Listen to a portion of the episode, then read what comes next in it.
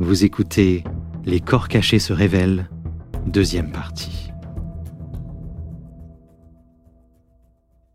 En 1996, un reportage retint l'attention de Debbie. On avait retrouvé le corps d'une femme dans un casier à Frederick, au Maryland, en 1982, soit la même année que la disparition d'Eva. Les techniques d'identification n'étaient pas aussi raffinées à cette époque.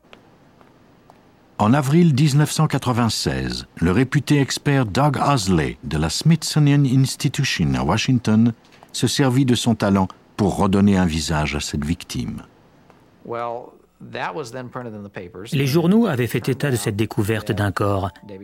Debbie DeHart, la sœur d'Eva, a lu l'article et elle s'est demandé s'il ne pouvait pas s'agir de sa sœur.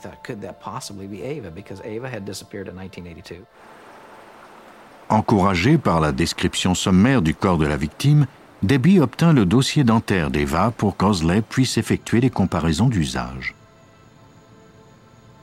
Malheureusement, les dents n'étaient pas les mêmes la jeune fille trouvée dans le casier n'était pas Eva DeHart. La quête de Debbie ne semblait jamais vouloir se terminer. Heureusement, la jeune fille du casier allait l'aider malgré tout.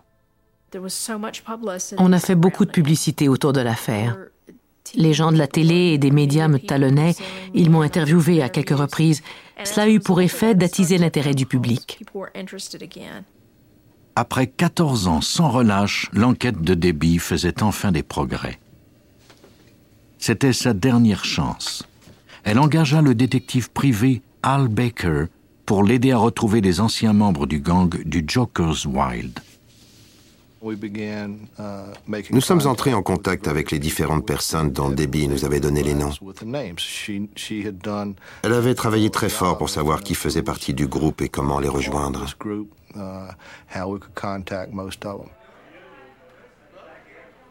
Aucun d'entre eux ne put fournir d'informations précises. La plupart craignaient encore George Patsalis. Mais un nom revenait sans cesse, celui de Barbara Campfield, celle qui était devenue la nouvelle amie de George, puis sa femme, après la disparition d'Eva. Une femme en particulier déclara qu'elle avait aidé Campfield à nettoyer des taches de sang au Joker's Wild après la disparition de la jeune femme. Lorsque cela s'était produit, Campfield lui avait dit qu'une bagarre avait éclaté. Peut-être Barbara Campfield savait-elle quelque chose? Et si oui, quoi? Debbie avait déjà tenté de lui soutirer des informations, mais n'avait rien obtenu. Baker prit la relève. J'ai commencé par me présenter. Je lui ai remis ma carte de visite et mes numéros de téléphone. Je lui ai calmement expliqué que la famille dit Hart et moi-même enquêtions et que nous n'avions nullement l'intention d'abandonner. Nous étions résolus à parler avec tous ceux que nous pourrions retrouver et comptions bien découvrir ce qui était arrivé à Eva. Barbara Kemfield coopéra avec le détective Baller et le service de police de Stafford County. Elle conduisit les policiers à une maison abandonnée à l'extérieur de la ville. Campfield déclara que la nuit où Eva avait disparu, George Patsalis lui avait demandé de l'aider à jeter quelque chose de lourd dans un puits. Il lui demanda de ne poser aucune question. Elle n'avait jamais osé le faire. On nous a indiqué où se trouvait le puits détective Billy Boller. Nous avons dès lors obtenu un mandat pour fouiller la propriété. Nous nous sommes rendus accompagnés de la police d'État, de membres du bureau du shérif d'Orange County et du service d'incendie de Fairfax County. Nous avons demandé au service d'incendie de nous aider à descendre dans le puits. Après s'être assurés qu'il ne courait aucun danger, les membres de l'équipe de sauvetage descendirent lentement dans les profondeurs du puits. Le trou était d'une largeur de 60 cm et d'une profondeur de 6 mètres. Bientôt, les hommes firent monter des seaux pleins de terre et de débris.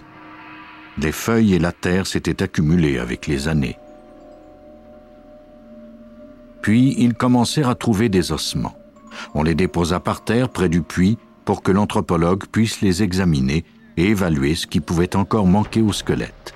Il n'y avait aucun doute sur le fait que les ossements étaient humains et que c'étaient ceux d'une femme on compara la mâchoire retrouvée à celle des radios du dossier dentaire d'Eva avant de confirmer les résultats. La sœur de Debbie DeHart avait finalement été retrouvée. Il était préférable pour nous de la retrouver que de ne jamais savoir ce qui lui était arrivé. Sinon, nous n'aurions jamais su à quel point notre blessure était profonde et celle-ci n'aurait pas cessé de nous faire souffrir.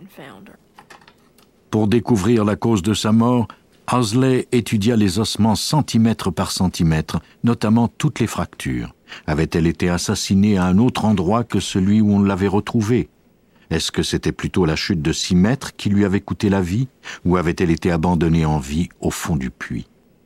Les blessures causées par la chute se limitaient aux membres inférieurs de son corps. Les fractures aux pieds, aux tibias, aux os des cuisses et au bassin étaient le résultat de la chute dans le puits.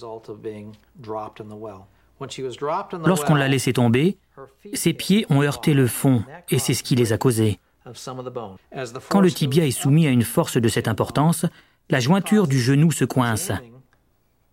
En examinant le bout du fémur, on voit que ces parties s'emboîtent ainsi. La pression comprime la portion distale du fémur et cause la fracture ici. Suite à l'examen des ossements d'Eva, Owsley en conclut qu'elle était sans doute morte au moment où on avait jeté son corps dans le puits. Quatre os de son visage ont été cassés lors du coup, c'est-à-dire une partie du maxillaire droit, du maxillaire gauche et les deux os du nez. Ces derniers ont littéralement été arrachés et l'on peut voir que le cou est parti de la droite vers la gauche et de bas en haut, parce qu'il y a un angle un peu oblique à l'os nasal. On ne voit pas la trace d'un outil ou d'une arme spécifique. Apparemment, la blessure a été infligée d'un coup de poing. Aucune partie du squelette n'était exempte de blessures. C'était un meurtre sauvage. C'est la seule façon de le décrire. Je crois que le coup au visage aurait suffi à lui seul à la tuer. Il était tout simplement résolu à éliminer cette femme. George Patsalis vivait maintenant en Floride. Il fut accusé du meurtre d'Eva DeHart. Lors du procès, Owsley présenta les ossements d'Eva au jury. C'était comme si Eva elle-même témoignait contre son meurtrier. Doug pensait que l'aspect dramatique de sa mort aurait un impact sur le jury. Debbie Hart, sœur d'Ava. Que cela serait comme si Eva disait elle-même au jury Regardez ce qu'on m'a fait. Et je crois même que ce sont les mots que l'avocat de l'État a utilisés. Regardez ce qu'on m'a fait. Le 8 octobre 1997, George Patsalis fut condamné à la prison à vie pour son crime. L'affaire Eva DeHart a été résolue grâce à la criminalistique, au travail des détectives et aux témoignages. Mais qu'en est-il lorsqu'il n'y a aucun témoin, ni scène du crime ou trace du corps? Tous les habitants de New Albany, dans l'Indiana, savaient qu'Eric Humbert et Jonathan Whitesides étaient les meilleurs amis du monde. Ils travaillaient ensemble pour le service de géologie américain et partageaient des activités après le travail et pendant les week-ends. Au cours de la soirée du 15 janvier 1991, après une partie de basketball avec des collègues, les deux hommes se rendirent en voiture à un atelier de mécanique. La voiture de Whitesides devait être réparée. Ils la laissèrent avant de partir. Mais à 21h30, Humbert n'était toujours pas rentré chez lui. Messi, sa femme, déclara qu'elle avait alors appelé chez les Whitesides pour savoir s'il l'avait vu. Jonathan lui dit qu'Eric venait tout juste de partir et qu'il arriverait sans doute dans quelques minutes. Mais les minutes se transformèrent en heures. À deux heures du matin, Missy téléphona de nouveau chez les Whitesides. Eric n'était pas encore rentré et elle était très inquiète. Jonathan lui dit qu'il partait immédiatement chez elle. Eric ne devait jamais rentrer. Messi parla à la police le lendemain, mais elle ne signala officiellement la disparition d'Eric que deux semaines plus tard. La relation entre elle et lui était tendue et elle avait présumé qu'il avait décidé de prendre un peu de temps à lui seul. Elle était maintenant convaincue que quelque chose d'horrible lui était arrivé. Eric était parti trop longtemps. Il n'aurait jamais laissé ainsi son fils de 18 mois. Ce n'était pas dans ses habitudes. Le détective Keith Whitlaw de la police de New Albany menait cette enquête. Nous avons commencé par interroger ses collègues. Une rumeur circulait à l'effet qu'Eric avait une maîtresse dans un autre État. Nous avons interrogé cette femme et elle nous a dit qu'elle ne l'avait pas vue. Sa disparition était un mystère pour tout le monde. De plus, son automobile avait également disparu. Le détective obtint une information intrigante en interrogeant les collègues de Missy, la femme d'Eric. Jonathan allait souvent la chercher à son bureau. Certains croyaient même qu'ils avaient une liaison. Jonathan Whitesides était au centre des soupçons, même s'il n'y avait pas encore le moindre indice qu'un crime ait été commis. Les mois passèrent. Il semblait qu'Eric Humbert et sa voiture avaient été littéralement rayés de la carte. Au cours de cette période, Whitesides emménagea avec Missy et son fils. Puis, en avril, quatre mois après la disparition d'Eric, on retrouva une chevette blanche dans une fourrière à Louisville, au Kentucky. La voiture n'avait jamais été réclamée. Elle serait bientôt vendue ou détruite. Ils ont décidé de suivre la procédure et d'effectuer une dernière vérification auprès du Centre national d'information du crime pour voir si l'auto avait été volée ou si on pouvait trouver son propriétaire. Ils ont alors appris que cette voiture était reliée à une affaire de personnes disparues juste de l'autre côté de la rivière Ohio, à New Albany, dans l'Indiana. Nous avons bien failli perdre un élément très important. La voiture appartenait à Eric Humbert. On avait enlevé ses plaques d'immatriculation. En ouvrant le haillon, les policiers aperçurent des traces de sang à l'intérieur les détectives de Louisville interrogèrent Whitesides, la dernière personne à avoir vu Humbert en vie. Il consentit à subir un test polygraphique. Il l'échoua. Lorsqu'on le mit devant les faits, Whitesides reconnut qu'il n'avait pas tout dit. Il raconta qu'après la partie de basketball le soir de la disparition d'Eric, les deux hommes s'étaient rendus à l'atelier de mécanique pour que Whitesides puisse y laisser sa camionnette. Ils étaient ensuite allés à la maison de Whitesides pour réparer une autre voiture. À partir de là, le récit de Whitesides prit une tournure bizarre. Il a dit qu'Eric s'est mis en colère et qu'il l'a accusé d'avoir une liaison avec sa femme. Détective Kit Whitlow. Eric a alors sorti un couteau et les deux hommes se sont mis à se disputer violemment. Ils en sont venus au point. Jonathan a déclaré qu'au cours de cette bagarre, il a accidentellement poignardé Eric à la gorge et que cette blessure lui a été fatale. Jonathan fut alors pris de panique. Il était convaincu que personne ne croirait à l'hypothèse d'un accident. Il plaça le corps d'Eric dans sa chevette, se rendit dans un endroit isolé près de la rivière Ohio et y jeta le corps. Il ne se rappelait cependant pas exactement à quel endroit il l'avait jeté. Il y avait lieu de croire que Whitesides ne disait pas toute la vérité. Il fut mis en détention provisoire le temps que les enquêteurs vérifient le bien fondé de ses déclarations. À moins de retrouver le corps, les seuls indices qui pouvaient réfuter ou prouver les déclarations de Whitesides se trouvaient dans la chevette tachée de sang. Les taches corroboraient le fait que le corps y avait été transporté, mais un détail demeurait intrigant. Cinq lignes de sang en forme de chevron se trouvaient sur la moquette. Un objet inconnu couvert de sang s'était sans doute trouvé contre la moquette pour créer ce motif. Les marques étaient parallèles, elles ne pouvaient donc pas avoir été causées par des doigts. Les taches étaient certes intrigantes, elles n'avaient aucune signification, du moins pour le moment. Sous le capot, il y avait une grande éclaboussure de sang dans laquelle se trouvaient des fibres d'un verre éclatant. La présence de ces fibres était impossible à expliquer. À l'intérieur de la section du moteur, les experts retrouvèrent ce qui semblait être des tissus humains. On les envoya au laboratoire pour les faire analyser.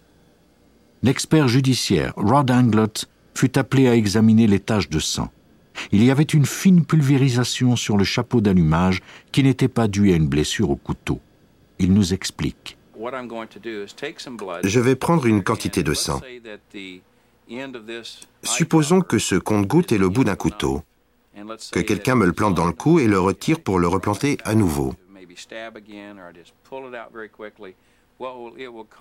Cela causera une giclée de sang telle que celle que l'on voit ici. Maintenant, si l'on compare les deux sortes de pulvérisation, on peut voir une énorme différence. La giclée de sang causée par un couteau ne provient que d'une direction. Les gouttes de sang sur le chapeau d'allumage étaient multidirectionnelles. Elles ne pouvaient avoir été causées que par une arme à feu. Les fines gouttelettes de sang prouvaient que Whitesides avait menti. Les experts du laboratoire en Oregon auraient bientôt de nouvelles raisons de douter de la version de Whitesides. Ray Grimsbow examinait les tissus humains recueillis sur le moteur.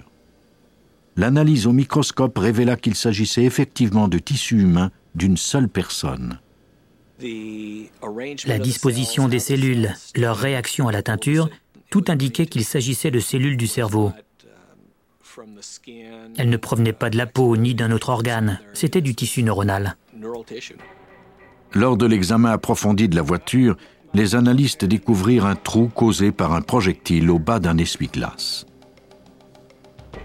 Ils recueillirent deux fragments et les envoyèrent à Grimsbow. Ce dernier confirma que ces fragments provenaient d'un projectile et de sa douille de cuivre. Mais plus intrigante encore était la fibre verte qui s'était accrochée aux fragments. Grimsbow ne savait quoi en penser. Une chose était sûre, la voiture racontait une toute autre version que Whitesides. Il avait utilisé une arme à feu et non un couteau. Les enquêteurs fouillèrent le garage de Jonathan Whitesides, c'est-à-dire le lieu même où il avait déclaré avoir accidentellement tué son meilleur ami. Au premier abord, le garage semblait ne receler aucun indice mais on trouva bientôt une cartouche de 9 mm. Quelques jours plus tard, on recueillit un pistolet du même calibre dans la camionnette de Whitesides. Humbert avait été tué d'un coup de feu. Les tissus du cerveau et la trajectoire de la balle indiquaient qu'il avait reçu le projectile à la tête. Quelque chose dans cette version clochait. Il n'y avait pas beaucoup de sang. Ray Grimsbow, expert médico-légal. En général, lorsque quelqu'un reçoit un projectile à la tête, on retrouve du sang partout. Dans ce cas-ci, il n'y en avait que très peu. Ça fait tilt dans ma tête. Nous avions trouvé de la fibre verte sur le projectile. C'était pour ça que nous n'avions pas retrouvé de sang, parce qu'il portait une casquette. Le motif de sang en forme de chevron sur la moquette de la voiture provenait sans doute de la casquette de la victime. Les indices étaient très incriminants, mais il fallait absolument tout faire pour convaincre le jury qu'Eric Humbert avait été assassiné. Toute tentative de retrouver son cadavre avait été vaine. L'équipe d'experts judiciaires effectua des analyses d'ADN. Malheureusement, ils ne disposaient pas d'échantillons de sang auxquels les comparer. Pour identifier Eric Humbert, nous devions tout simplement procéder à un test de filiation. Nous avons analysé l'ADN des membres de sa famille. Il avait une mère, deux frères et sœurs, un fils, en plus de sa femme. Nous avons comparé ces échantillons au sang et au tissu humain recueillis sur la scène. Pour s'assurer que les indices n'avaient pas été contaminés, on identifia l'ADN dans deux laboratoires différents simultanément. Les résultats étaient concluants, mais les détectives n'étaient pas encore satisfaits. Pour que les preuves soient irréfutables, il était souhaitable d'obtenir également le code génétique du père d'Eric. La police obtint la permission d'exhumer le corps de son père, décédé quelques années plus tôt. L'ADN fut prélevé à partir d'un os de sa jambe. Le résultat ainsi que le code d'ADN de sa mère furent ensuite comparés à celui du sang découvert dans la chevette. Nous avons pu démontrer hors de tout doute que l'ADN était celui du fils de ces deux personnes. Même si l'accusation ne disposait pas du corps de la victime, elle pouvait faire condamner Jonathan Whitesides. L'avocat de la poursuite déclara que le dernier soir de sa vie, Eric s'était rendu chez Jonathan Whitesides pour l'aider à réparer sa voiture. Il est possible qu'il soupçonnait son meilleur ami d'avoir une liaison avec sa femme. Il ignorait toutefois à quel point cet ami voulait se débarrasser de lui. Humbert se pencha en avant de sa voiture pour montrer à Whitesides de quelle façon il l'avait réparée. C'est alors que son ami sortit son pistolet de 9 mm et lui tira une balle dans la nuque, à bout portant. Il plaça ensuite le corps d'Eric dans la partie arrière de la chevette, s'en débarrassa, puis abandonna le véhicule. Il croyait qu'il avait éliminé tous les indices. Mais il avait tort. Le jury délibéra pendant 45 minutes avant de trouver Jonathan Whitesides coupable de meurtre. Il fut condamné à 50 ans d'incarcération. Quant au corps d'Eric Humbert, il n'a pas encore été retrouvé. Après la condamnation de Jonathan, la mère d'Eric m'a agrippé par le bras et m'a supplié de ne pas abandonner les recherches. Détective Kit Whitlow. Ce qui est ironique, c'est que chaque fois que j'entends parler qu'un corps a été retrouvé, je cherche toujours à vérifier s'il s'agit d'Eric. Nous ne l'avons pas encore retrouvé, mais d'une certaine façon, nous le cherchons toujours. Il n'y a pas si longtemps, lorsque des victimes disparaissaient, il était pratiquement impossible de faire inculper leur meurtrier. Mais les règles changent depuis que la justice a décidé de marcher côte à côte avec la science. On ne peut pas toujours retrouver le corps de la victime, mais cela n'empêche pas les enquêteurs de découvrir l'identité de son meurtrier.